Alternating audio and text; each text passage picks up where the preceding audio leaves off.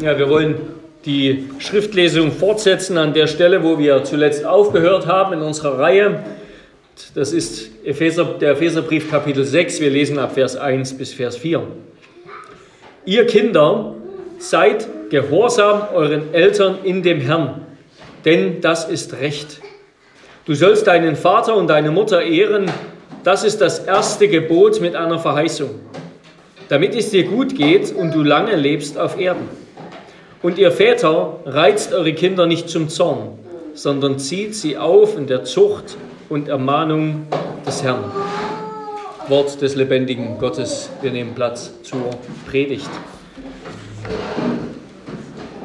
Ja, wir wollen über diesen Text nachdenken unter den drei Punkten, die wir im Faltblatt finden. Gesetz und Evangelium für die Kinder, Gesetz für die Eltern und zuletzt das Evangelium für die Eltern. Und ihr lieben Kinder, ich möchte jetzt mal besonders mit euch reden. Jetzt am Anfang, wo ihr noch, wo ihr noch ganz wach seid, möchte ich mal, dass ihr mir zuhört, dass ihr alles weglegt, was ihr habt, alle Spielsachen und dass ihr und Malsachen und dass ihr mir mal zuhört. Und jetzt machen wir eine große Ausnahme. Jetzt dürft ihr mir mal antworten, wenn ihr mir traut. Okay? Dürft ihr mir dürft ihr mal laut antworten und rufen. Also traut euch ruhig. Ich will euch mal fragen, ob es euch gut geht. Ja. Ja? Seid ihr gesund? Ja, ne? Fühlt, fühlt ihr euch nicht, nicht krank? Nicht ein bisschen krank? Nee, das ist komisch. Weil die Bibel nämlich sagt, dass ihr krank seid.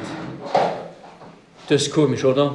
Obwohl wir uns gar nicht krank fühlen. Da müssen wir mal lesen, was das bedeutet. Und dann wollen wir mal die Bibel aufschlagen, und zwar bei dem Propheten Jesaja, und mal lesen, was da steht. Also, wir wollen herausfinden, warum sagt die Bibel, dass wir krank sind, obwohl wir uns eigentlich ganz gesund fühlen. Der, der Prophet Jesaja, der schreibt, gleich in Kapitel 1. Da sagt er, Gott spricht durch den Propheten, ne? Gott redet. Also der Prophet, der ist wie ein Mund Gottes. Eigentlich hören wir jetzt Gott, der redet. Und er sagt, ich habe, also Gott, ich habe Kinder großgezogen und emporgebracht, sie aber sind von mir abgefallen. Ein Ochse kennt seinen Besitzer und ein Esel die Krippe seines Herrn. Aber Israel hat keine Erkenntnis und mein Volk hat keine Einsicht. Wehe der sündigen Nation, dem schuldbeladenen Volk, Same der Übeltäter, verderbte Kinder. Sie haben den Herrn verlassen, haben den Heiligen Israels gelästert und sich abgewandt. Wohin soll man euch noch schlagen, da ihr doch den Abfall nur noch weiter treibt? Das ganze Haupt ist krank, jetzt hört mal zu, sagt der Prophet Jesaja, das ganze Haupt ist krank und das ganze Herz kraftlos. Von der Fußsohle bis zum Scheitel, bis zum Kopf ist nichts Gesundes an ihm. Habt ihr das verstanden? Der Prophet Jesaja sagt, dass Gott sich beklagt, dass er kranke Kinder hat. Er sagt sogar verderbte Kinder. Ja, was, hat, was hat denn das zu bedeuten? Gott meint hier mit seinen Kindern, meint er sein Volk, ne, sein Volk Israel sein Volk Israel. Und das sind wir auch, ne? wir alle, die wir hier im Gottesdienst sitzen, wir sind Gottes Volk. Ne? Und, und Gott sagt, sein Volk, seine Kinder, die sind krank. Die sind krank. Und das ist nicht nur ein kleiner Ausschlag irgendwo oder ein kleines Auweh, sondern das ist von Kopf bis Fuß. Sogar das Herz, alles krank, alles nicht mehr gesund. Gott meint also hier, dass seine Kinder und alle anderen Menschen krank sind. Ja, aber wir fühlen uns ja gesund. Ne? Ihr habt ja gerade gesagt, wir fühlen uns gesund. Also was ist denn das? Was ist denn das für eine Krankheit? Habt ihr eine Idee, was das für eine Krankheit ist, was die, die der Prophet Jesaja hier meint? Wisst ihr das? Ich sage es euch mal, das ist, das ist die Sünde, er meint. Oder besser, das ist dass wir uns gegen Gott auflehnen. Das ist die Krankheit. Der Prophet Jesaja, der meint damit nicht nur das Volk Israel damals, sondern das Gleiche gilt auch für uns. Gott beklagt sich, und zwar nicht nur über euch Kinder, sondern auch über die Eltern, dass wir ganz schlimm krank sind, dass unser Herz krank ist, tödlich erkrankt. Nämlich, dass wir uns gegen Gott auflehnen. Das ist die Krankheit. Dass wir nicht auf Gott hören wollen. Unsere Ohren irgendwie verstopft sind, wenn es ums Hören auf Gott geht. Ne? Das wollen wir nicht. Wir wollen ihn gar nicht kennenlernen, wollen nichts mit Gott zu tun haben. Also obwohl wir uns gesund fühlen, sind wir doch krank, sagt Gott. Also da ist was ganz tief in uns drin, was uns krank macht. Nämlich, dass wir nicht auf Gott hören wollen, sondern dass wir uns gegen Gott auflehnen. Und dann geht diese Auflehnung gegen Gott, dass wir rebellieren, könnten sagen, das ist die Rebellitis, die Krankheit, dass wir nicht auf Gott hören, verstopfte Ohren haben, dass unser Herz nicht mehr schlägt, dass wir eigentlich tot sind, dass unser Mund immer automatisch zum Widersprechen neigt und schlechte Worte herauskommen und so weiter, können wir jetzt viele Sachen anführen. Das gilt nicht nur auf, in Bezug auf Gott, das gilt am Ende auch in Bezug auf unsere Eltern. Ne? Weil wir Gott nicht gehorchen wollen, da wollen wir auch unseren Eltern nicht gehorchen. Das geht euch so, das ging den Eltern, als sie klein waren, auch so. Und das steckt in uns drin, ne? in mir und in euch, in mir auch. Ja, habe ich recht damit? Wart ihr schon mal ungehorsam euren Eltern? Wart ihr schon mal ungehorsam? Ja, ne, die Eltern, die wollen immer was ganz anderes, als ihr wollt. Ihr wollt spielen, aber die Eltern wollen, dass ihr ins Bett geht. Ne? Ihr wollt Schokolade essen, aber die Eltern wollen, dass ihr Radieschen esst.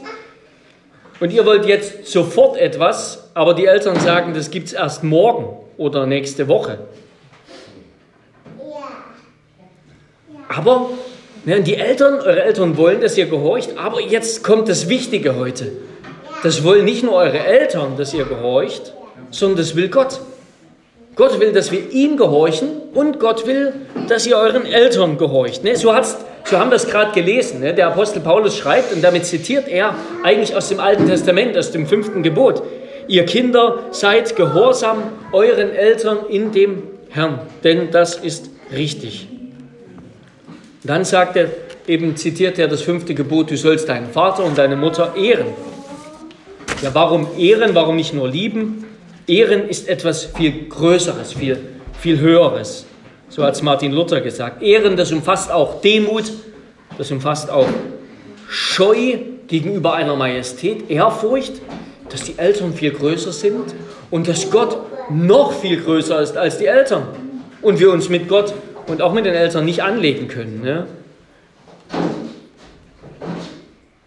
Aber es ist auch, dass wir unsere Eltern von Herzen lieben sollen dass wir sie wert achten sollen als den höchsten Schatz auf Erden. So hat es Martin Luther gesagt. Ja, Gott freut sich, jetzt hört mal zu, Gott freut sich, wenn ihr euren Eltern gehorcht. Wenn ihr das tut, dann tut ihr nämlich das, wie Gott sich das eigentlich gedacht hat mit Kindern und Eltern. Ne? Da freut Gott sich. Und dann gehorcht ihr damit auch Gott, ja? dann tut ihr, was Gott auch gefällt, wenn ihr euren Eltern gehorcht. Aber Ungehorsam und Auflehnung und nicht hören wollen, ja, das ist nicht gut. Ne? Das ist nicht gut. Das ist eigentlich ein Zeichen davon, dass man sich selber mehr liebt als Gott und auch als den Nächsten. Aber das nimmt kein gutes Ende. Ne? Das nimmt kein gutes Ende, wenn wir nicht gehorchen, denn Ungehorsam verlangt immer nach Strafe. Ungehorsam verlangt immer nach Strafe. So hat Gott das gemacht, ja. Wenn jemand was falsch macht, dann muss er bestraft werden. Und das ist schmerzhaft. Ne? Aber wie können wir denn unseren Eltern gehorchen? Wie können wir das denn machen? Ja, wir können uns ja nicht mehr selber gesund machen. Wir sind ja krank. Ne? Meine Deutschlehrerin, die hat immer gesagt, wenn wir nicht zuhören wollten im Deutschunterricht, da müssen wir uns mal die Füße waschen, damit der Dreck in den Ohren nachrutscht. Aber das reicht ja nicht. Ja, das reicht ja nicht. Und was machen wir denn, wenn wir krank sind? Zu wem gehen wir denn dann, wenn wir krank sind? Wart schon mal krank, ne? Und wo, wo seid ihr dann da hingegangen vielleicht mit Mama und Papa? Wisst ihr das noch? Zu, ja, zu Gott, aber auch, genau. Und auch zu, zu wem? vielleicht zu einem Arzt, ne? zu einem Onkel Doktor, Frau Doktor. Wir gehen zu einem Arzt. Wir brauchen jemanden, der uns heil und gesund macht, weil wir selber ja krank sind. Ne? Das können wir nicht mehr. Und wer ist unser Arzt? Der höchste Arzt von allen? Gott. Genau, Gott. Ne? Gott, ist, Gott selber sagt, dass er der Arzt seines Volkes ist. Und der Herr Jesus ist unser Arzt. Und dann wollen wir mal auf drei Gedanken hören, wie der Herr Jesus uns hilft zu gehorchen. Drei Dinge. Nämlich erstens, der Herr Jesus, der hat für uns, der war für uns gehorsam, für euch. Ne? Der Herr Jesus war vollkommen gehorsam. Der hat immer alles richtig gemacht. Gegenüber seinen irdischen Eltern. Er ordnete sich ihnen unter, heißt es da in Lukas 2,51. Hat er ihnen immer gehorcht, können wir uns gar nicht vorstellen, ja. War er immer gehorsam. Er hat sie bis zuletzt geliebt. Und auch gegenüber dem himmlischen Vater. Besonders, ne, besonders gegenüber Gott, unserem himmlischen Vater, war der Herr Jesus immer gehorsam. Hat, hat er nie sich aufgelehnt. Ja, und jetzt könnten wir ganz viel noch darüber sagen. Der hat es besser gemacht als Adam, der Herr Jesus hat es besser gemacht als Israel, das Volk Israel. Der Herr Jesus wurde in Versuchung geführt, damit wir nicht in Versuchung geführt werden. Er hat alles für uns gemacht. Ja? Also wenn wir mal wieder ungehorsam sind, ja, wenn wir mal wieder merken, wir haben uns aufgelehnt gegen unsere Eltern, wir haben nicht zugehört, dann, dann sollen wir an den Herrn Jesus denken, an unseren großen Bruder im Himmel. Und dann sollen wir, sollen wir sagen, danke Herr Jesus, dass du auch für mich gehorsam warst. Ich habe wieder mal versagt, ich war ungehorsam, es tut mir leid. Danke, dass dein Gehorsam auch für mich zählt. Ja, dein Gehorsam reicht. Ich bin ja auch ein Bundeskind. Ich gehöre zum Vater. Ich verlasse mich ganz auf dich. Dein Gehorsam, deine Gesundheit. Ja, Jesus, der war eben nicht krank im Herzen. Das reicht auch für mich. Also erstens, Jesus war immer gehorsam, war quasi immer gesund, war gar nicht krank. Auch für uns, auch für euch. Und zweitens, Jesus ist gekommen, der himmlische Vater wollte, dass er kommt, um unsere Krankheit zu tragen, ja, um unsere Sünde zu tragen, um die Strafe zu bezahlen für unseren Ungehorsam. Denn wir haben ja gehört, Ungehorsam verlangt immer nach Strafe. Ja. Und Jesus ist gekommen, um diese Strafe zu bezahlen. Ne, deshalb hat sich der Herr Jesus taufen lassen von dem Johannes mit so einer Taufe der Buße, obwohl der Herr Jesus, der musste sich gar nicht taufen lassen, der musste nicht Buße tun, der war ja ohne Sünde. Aber der hat es gemacht für uns. Deshalb ist der Herr Jesus am Kreuz gestorben, damit er unsere Strafe trägt, ne, für unsere Krankheit, für unseren Ungehorsam, für unsere Auflehnung. Und deshalb dürfen wir Gott immer bitten, dürft ihr Gott bitten, himmlischer Vater, ich spüre meine Krankheit, ja, dass ich ungehorsam bin. Bitte vergib mein Ungehorsam gegen meine Eltern und gegen dich, gegen den Herrn Jesus, um deinen Willen. Und dann zuletzt, zuletzt gibt uns der Herr Jesus, und damit haben wir den Gottesdienst begonnen, der Herr Jesus gibt uns nicht nur sein Vorbild, dass er alles richtig gemacht hat und wir lernen das von ihm, sondern er gibt uns vor allem seinen Geist. Ja? Und das haben wir ganz am Anfang des Gottesdienstes gehört. Gott sagt, ich will euch ein neues Herz geben, ein gesundes Herz, ja? Gott gibt uns ein gesundes Herz. Gott hat uns schon gesund gemacht. Er legt seinen Geist in unser Inneres und er will bewirken, dass wir in seine Satzung wandeln, dass wir uns, dass wir gehorchen, dass wir Gott gehorchen und dass wir unseren Eltern gehorchen. Und deshalb dürfen wir bitten, Herr, du, und ihr, ihr habt ja Gott auch lieb, ne? ihr habt Gott lieb und ihr habt eure Eltern lieb. Das dürft ihr Gott sagen. Herr, du, du weißt ja alles. Du weißt, dass ich dich lieb habe und meine Eltern lieb habe. Und deshalb hilf mir durch deinen Geist auf ihr Wort zu hören, auf das Wort meiner Eltern und auch auf dein Wort zu hören, denn daran hast du Freude. Und ganz, wenn wir das tun, dann verspricht uns Gott, verspricht er uns ein langes Leben, verspricht uns ewiges Leben. Ja, er verspricht uns ewiges Leben. Ja, Paulus schreibt diese Verheißung. Da gibt es eine Verheißung, damit du lange lebst auf Erden. Aber wisst ihr, was damals, als der Paulus das geschrieben hat, da ist bis zum sechsten Lebensjahr, also bis sie sechs waren, schon die Hälfte der Kinder gestorben. Ja, die Hälfte der Kinder, die geboren wurden, die sind bis zum sechsten Lebensjahr gestorben. Also wie ist denn das dann mit dem langen Leben gemeint? Das ist dann kein langes Leben. Und auch heute sterben viele Christen jung und viele Ungläubige werden alt. Also was meint denn das? Ja, das meint, dass wenn wir weise leben, wenn unsere Eltern uns biblische Weisheit lehren, dass wir dann viele Torheiten vermeiden, viele Fehler und Sünden und ein besseres Leben haben. Aber trotzdem, ja, auch im Neuen Testament, da ist den Christen Verfolgung verheißen und Leiden. Es geht vor allem hier um den Himmel. Ne? Es geht um die Verheißung des ewigen Lebens. Also es hängt am Gehorsam, am Gehorsam aus Glauben gegenüber Gott und dann noch gegenüber den Eltern. Da hängt ganz viel. Da hängt alles. Da hängt das ewige Leben dran. Und Jesus hilft uns dazu. So, jetzt komme ich zum zweiten Punkt. Ich hoffe, ihr habt das verstanden. Ne? Dass wir eine Krankheit haben, das ist die Auflehnung, die, der Ungehorsam. Und dass der Jesus gekommen ist und heilt uns. Der war an unserer Stelle gehorsam. Der hat unseren Ungehorsam, unsere Auflehnung hat er bezahlt. Ne? Für unsere Strafe hat er bezahlt. Und er schenkt uns seinen Geist, damit wir jetzt von Herzen ihn lieben können und unsere Eltern lieben können und gehorchen können. Ne? Das ist wunderbar, was der Herr Jesus für uns getan hat. Ne? Und damit kommen wir jetzt zum zweiten Punkt. Jetzt, müssen eure Eltern, werden die Eltern mal hören. Das Gesetz an die Eltern. Ja, das war das Gesetz und Evangelium für die Kinder und jetzt das Gesetz an die Eltern.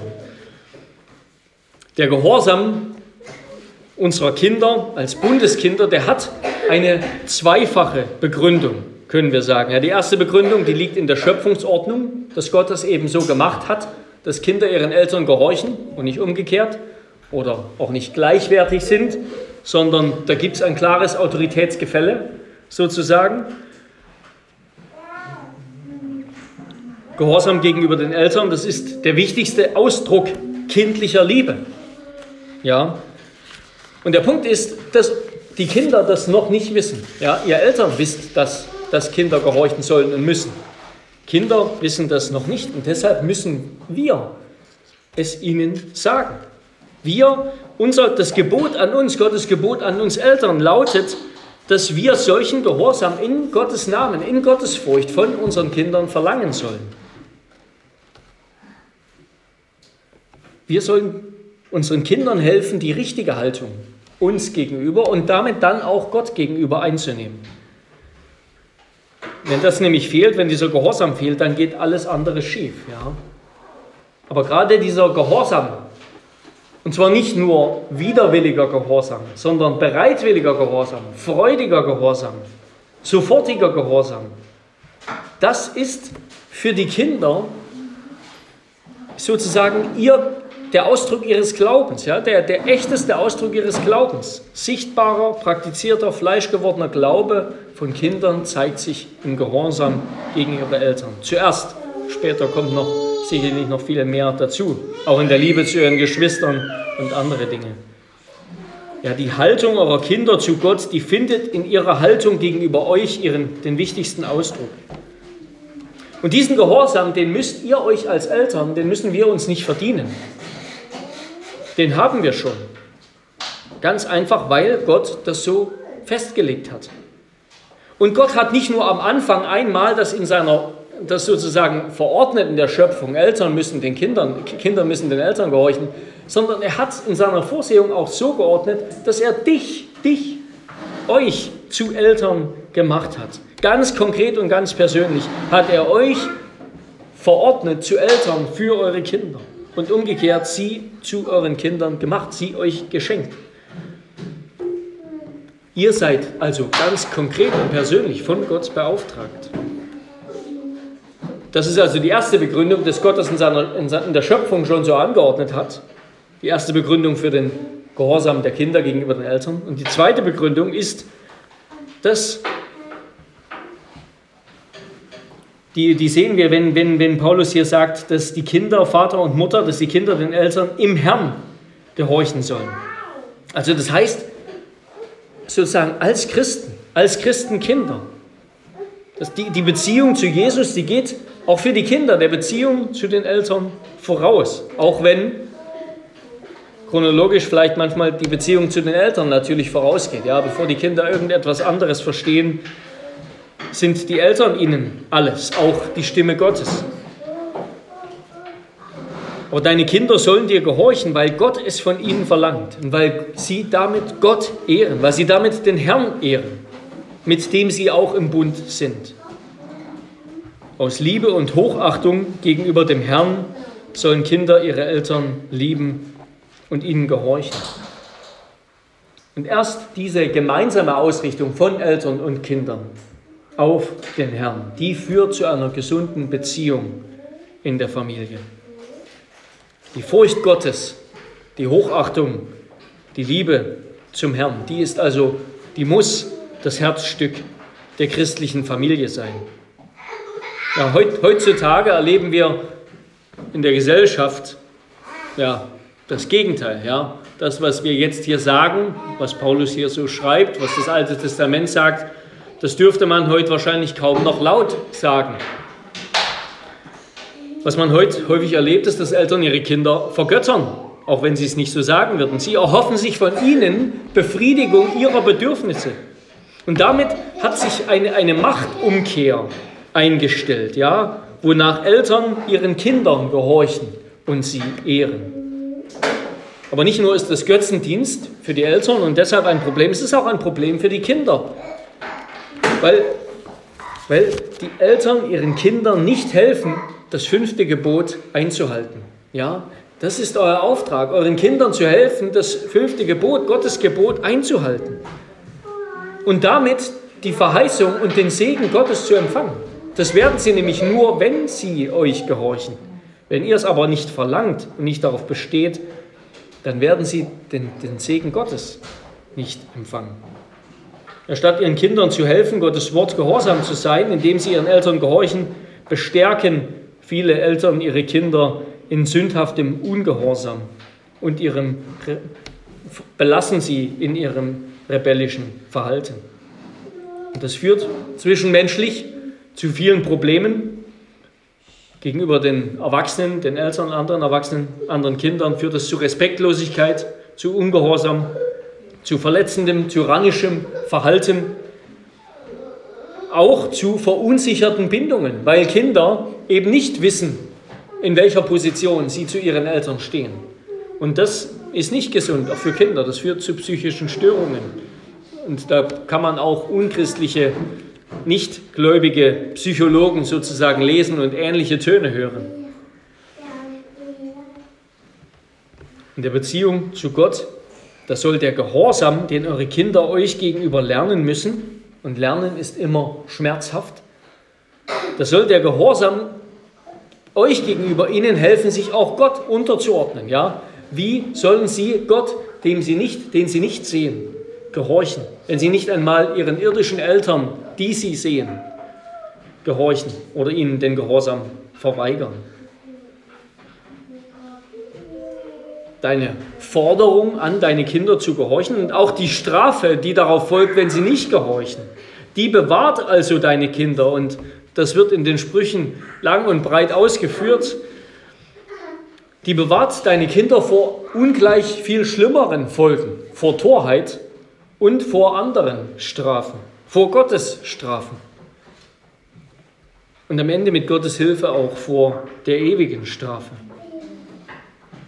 Ja, und auch Gott, auch Gott erzieht seine Kinder, auch Gott erzieht uns so, dass er uns Forderungen stellt dass er uns seine Gebote gibt und dass er ungehorsam züchtigt, dass er uns erzieht, damit er uns reinigt von schlechten Gewohnheiten.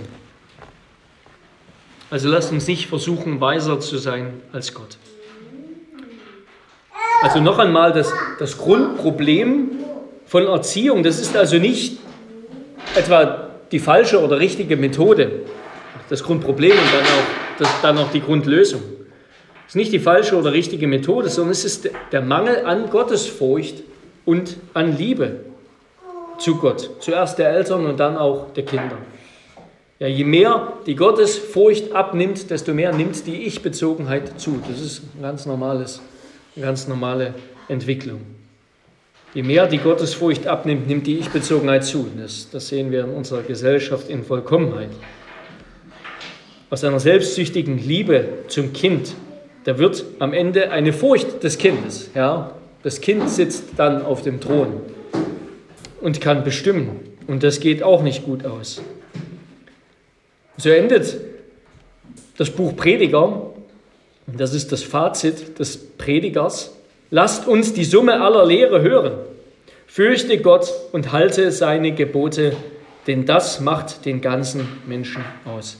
Dazu sollen wir unsere Kinder erziehen. Die Ehrfurcht vor Gott und die Liebe zu Gott. Das ist, wenn das fehlt, ist das das Grundproblem jeglicher Erziehung. Und das ist auch die Lösung. Sicherlich kann man viel, viel mehr dazu sagen, sagt die Bibel auch viel mehr dazu. Aber das ist, das ist die Grundlage. Und wir als Eltern sollen unseren Kindern nicht nur Gottes Furcht und Gehorsam abverlangen, wir sollen ihnen das dann auch vorleben und uns mit ihnen gemeinsam ausrichten auf den Herrn. Ja, sie mit hineinnehmen in unsere Ausrichtung auf Gott, damit auch sie ihr Leben auf Gottes Güte, auf das Fundament von Gottes Güte und auf seine Erlösung bauen. Wir verlangen das von unseren Kindern, Gehorsam. Warum? Aus Liebe. Ja, aus Liebe, nicht aus irgendeiner anderen Motivation. Darauf werden wir gleich noch kommen. Aus Liebe verlangen wir das. Aus Liebe sind wir ihnen Eltern, ja, nicht nur Freunde, Kumpels oder Süßigkeitenlieferanten, sondern eben Eltern. Und das hat eine ganz spezielle Bedeutung. Das haben wir gerade gehört. Und diese Ermahnung, die gilt zuerst einmal, gilt sie den Vätern als Oberhaupt der Familie. Deine Kinder müssen lernen, bevor sie dann auch den Müttern gilt sicherlich, deine Kinder müssen lernen, auf dein Wort zu hören und dir auch zu vertrauen. Das heißt aber auch, dein Wort soll vertrauenswürdig sein. Es muss Schutz bieten. Es muss ihnen sagen, wer sie sind. Und es muss dann auch zuverlässig erfüllen, was gesagt wurde was angekündigt wurde, was versprochen oder angedroht wurde. Zuverlässigkeit ist wichtig für deine Kinder. Jemand hat, aus, hat gesagt, im Mittelpunkt einer wirklich glücklichen Familie steht ein Vater, der sich durch sein Wort gebunden fühlt und sozusagen durch sein Wort die Familie regiert im Namen Gottes. Seine Regeln bestimmen das Miteinander. Sie schützen vor dem Chaos selbsternannter Regeln vieler kleiner Prinzessinnen und Prinzen. Er lehrt seine Kinder den Weg der Wahrheit. Ja, euer Wort gibt euren Kindern Identität. Ihr sollt euren Kindern sagen, wer sie sind. Das erleben wir heute, wie wichtig das ist, dass wir unseren Kindern sagen, wer sie sind, schon dass sie Jungs oder Mädchen sind. Ihr habt euren Kindern einen Namen gegeben und ihr sagt ihnen dann auch, dass der Herr Jesus sie bei diesem Namen ruft. Es ist wunderbar, dass Gott uns das Privileg, uns Eltern das Privileg schenkt, unseren Kindern einen Namen zu geben, mit dem sie in Ewigkeit gerufen werden. Ihr sagt ihnen, dass der Herr Jesus sie bei ihrem Namen ruft und sie segnen will, dass der Herr Jesus sie zu sich einlädt. Ihr unterweist eure Kinder durch sein Wort durch mit euren Worten. Ihr gebt ihnen Wegweisung für den Rest ihres Lebens. Und das ist so wichtig in dieser Welt, Wegweisung für den Rest ihres Lebens. Ja, die ersten 15 Jahre, hat jemand gesagt, die prägen ganz grundlegend die Richtung für die nächsten 50 Jahre. Die ersten 15 Jahre prägen die Richtung für die nächsten 50 Jahre.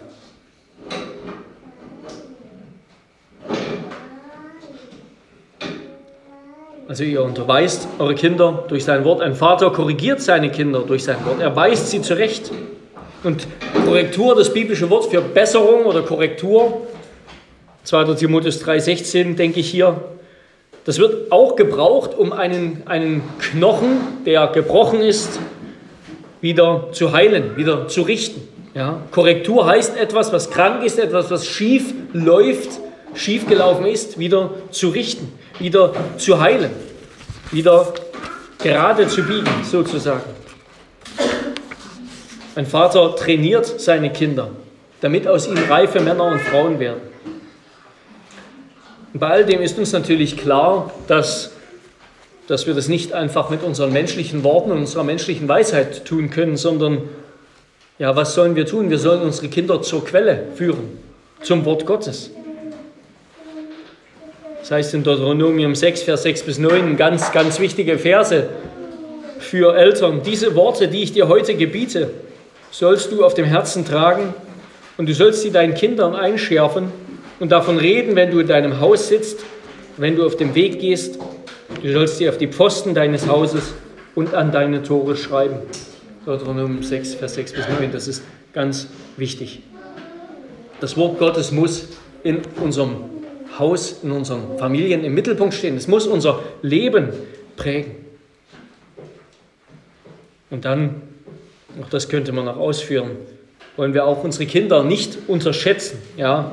Sie nicht unterschätzen, indem wir ihnen etwa nur kindisches Zeug, nur Kinderspielzeug, ja, wenn wir heute so an die Kinderspielzeugecke, an die Comic, Kindercomic-Ecke denken, wir wollen sie nicht unterschätzen, indem wir ihnen nur kindisches Zeug geben, ja, nur kindisches Spielzeug, Gedankengut von ihnen abverlangen, sondern indem wir sie etwas Reiches, etwas, was Fülle hat, was Wert hat, lehren, indem wir sie lehren, Psalmen zu singen, indem wir sie biblische Lehre lehren.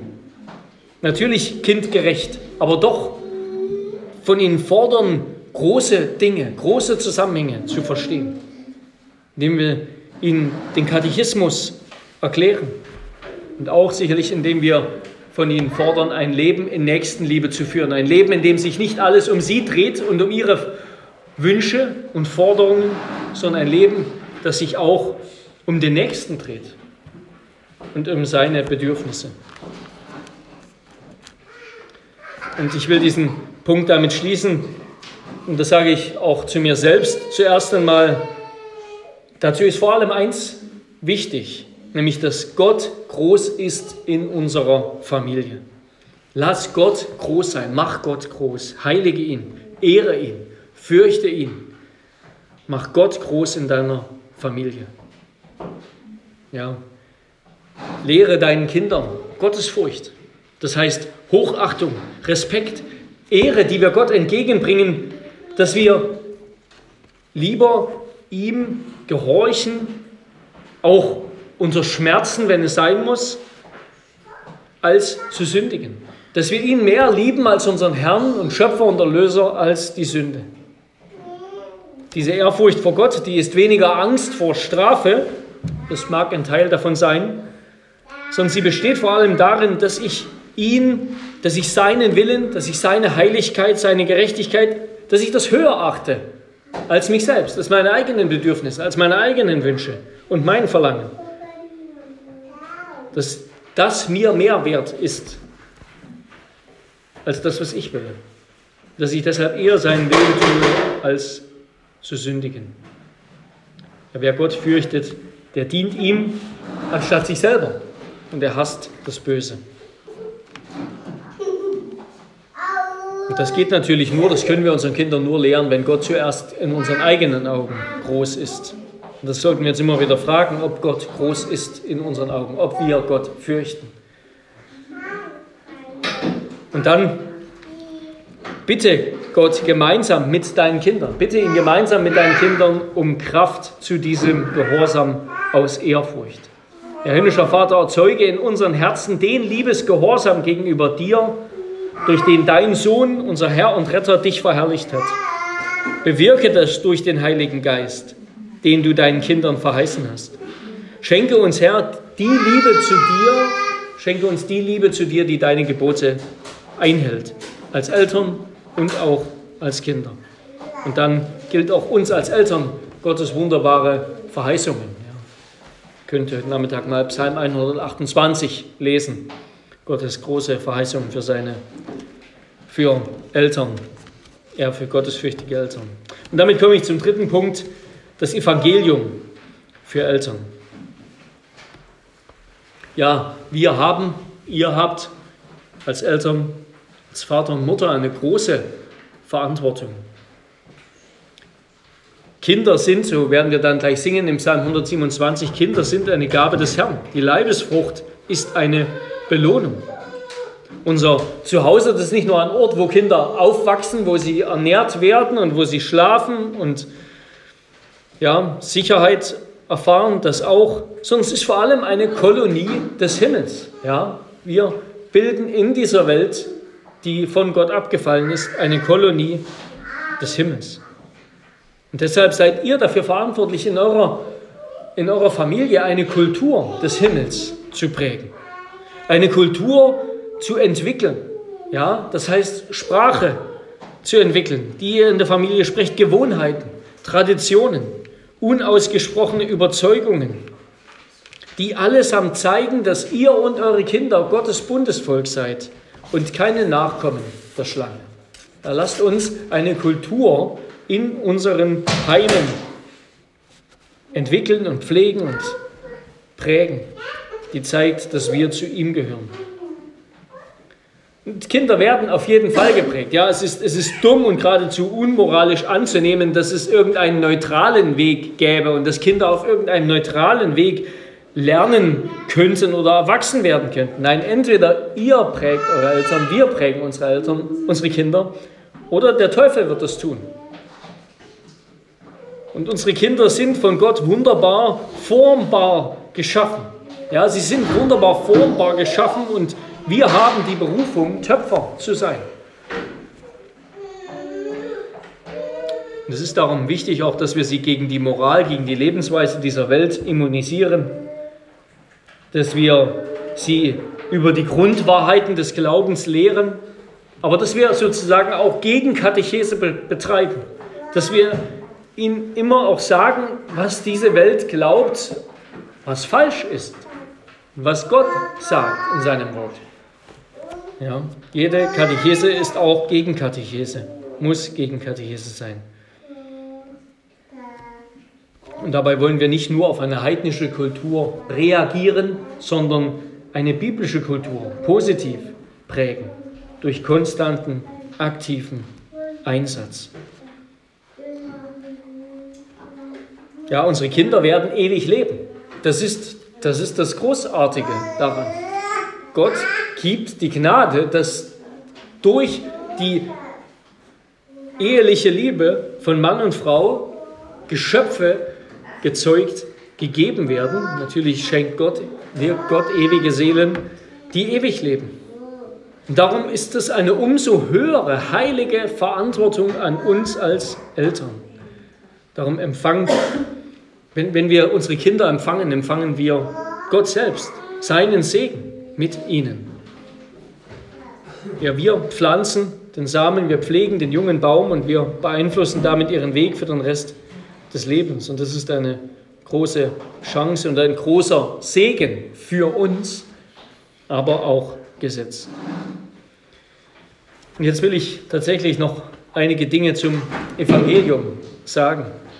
Ja, aus welcher Kraft, aus welcher Kraft sollen wir das tun? Ja, das klingt immer schön, wenn wir sagen müssen.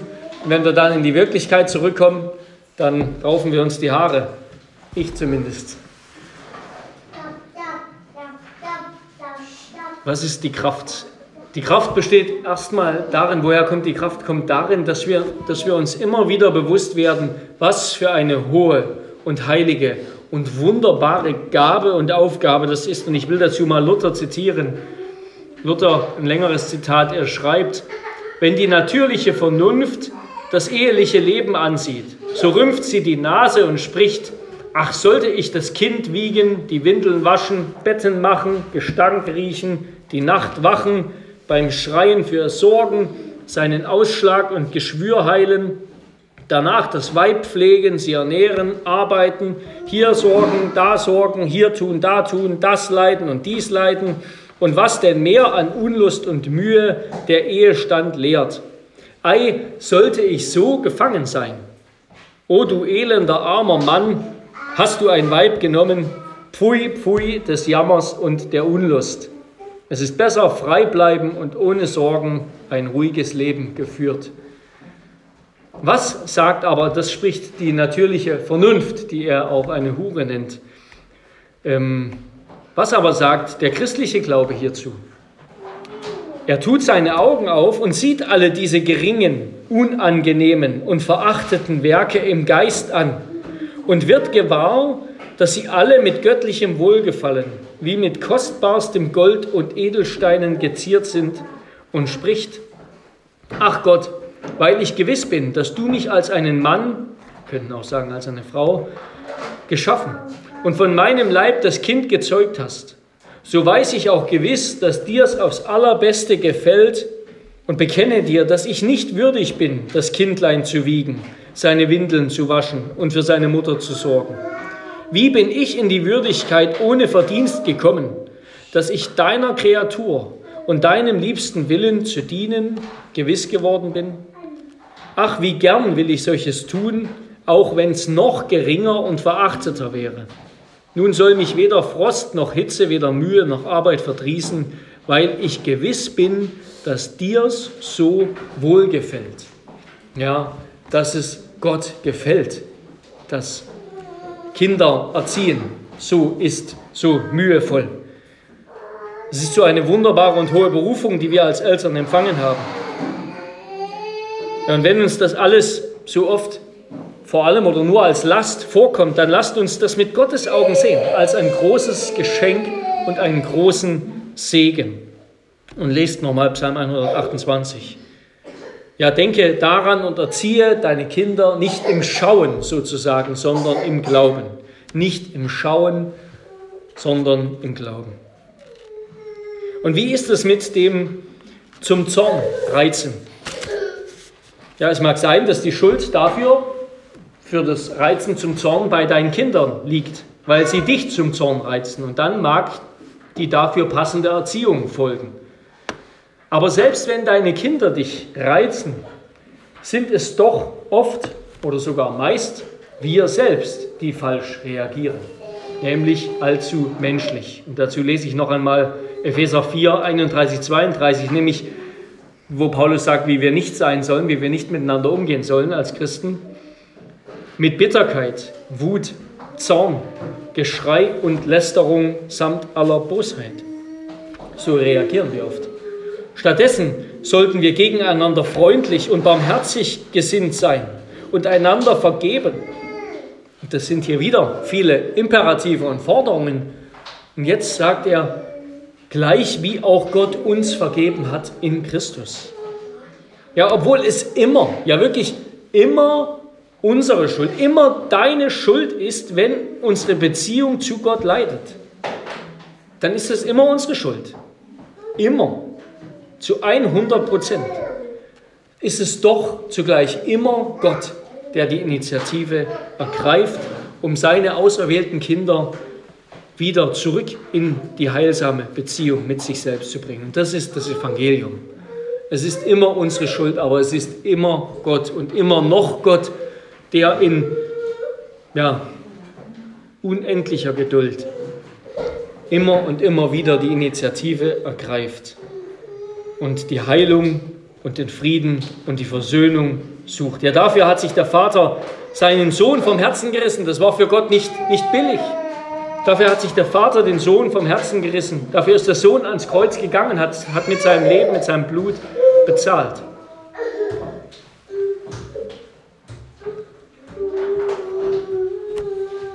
Ja, und bedenken wir, unsere Kinder sind böse, weil wir böse sind. Ja, wir haben ihnen die Sünde vererbt. Das ist zuerst einmal schon in uns drin. Und wenn Gott schon so reagiert, obwohl wir immer die Schuldigen sind, wie viel mehr sollten auch wir dann so reagieren? Ja, ihr Väter und Mütter, gleich wie auch Gott euch vergeben hat in Christus, alle eure Sünden, so seid gegen eure Kinder freundlich und barmherzig und vergebt ihnen. Ja, der Sohn ist für all deine Sünden als Vater, als Mutter jämmerlich gestorben und hat deine ganze Strafe getragen. Was heißt das für deine Beziehung zu deinem Kind? Was heißt das für eine evangelische, sozusagen, Eltern-Kind-Beziehung? Dass wir gemeinsam mit unseren Kindern Sünder sind, die nur durch Christus erlöst werden. unsere Kinder genauso wie wir. Und diese Zusage, die gilt auch allen Eltern, deren Kinder schon groß sind. Wir sind gemeinsam mit unseren Kindern Sünder, die nur durch Christus erlöst werden. Er ist unser aller Retter. Wir sind nicht die Retter unserer Kinder, wir sind Hinweisschilder auf Christus mit dem, was wir sagen und tun. Und dann noch ein letzter abschließender Gedanke, wie Gott uns unsere Kinder gibt zu unserer eigenen Besserung. Ja, Bücher, ich liebe ja Bücher. Bücher bergen das Potenzial, das heißt die Möglichkeit, die Welt des Toren, des Narren, des Dummen, seine schwarz-weiße Welt, in der er lebt, seine Blindheit, seine, ja, aufzusprengen, seine Verbohrtheit aufzusprengen. Bücher bergen die Möglichkeit, uns zu stören in unserem falschen Frieden. Und umso mehr vermögen das Kinder. Sie sind uns auch gegeben zu unserer Besserung. Und ich will schließen mit einem längeren Zitat. Kinder erschweren das Leben. Könnte auch sagen, das Leben wird schwieriger, wird komplizierter. Kinder erschweren das Leben, aber so lieblich, dass sie dem Arbeiter eher neuen Mut geben, als seine Ressourcen zu schmälern. Die Kleinen nehmen viel von dir. Und was wären sie wert, wenn sie dich nicht ab und zu ärgern und fordern würden? Aber sie härten dich damit ebenso ab und vielleicht sogar noch mehr. Also sie härten dich mehr ab, als sie dich fordern. Sie können deine Inspiration erhöhen, indem sie Freude mit ihr vermischen.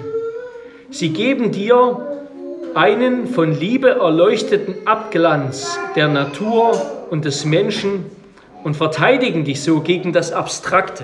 Kinder verteidigen dich gegen dich, gegen das Abstrakte. Sie bringen dich zur Wirklichkeit zurück, über der ihre fragenden Augen auf einen genauen Kommentar von dir warten.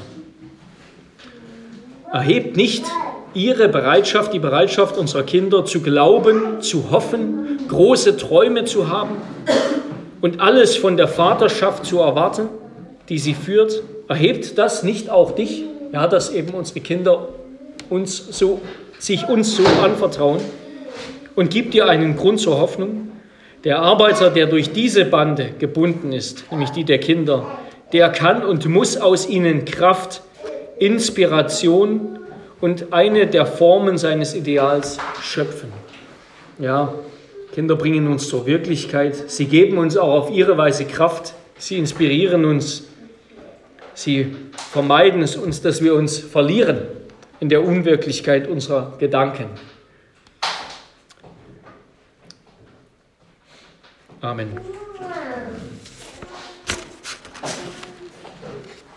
Ich bete. Herr unser Gott, hab du herzlich Dank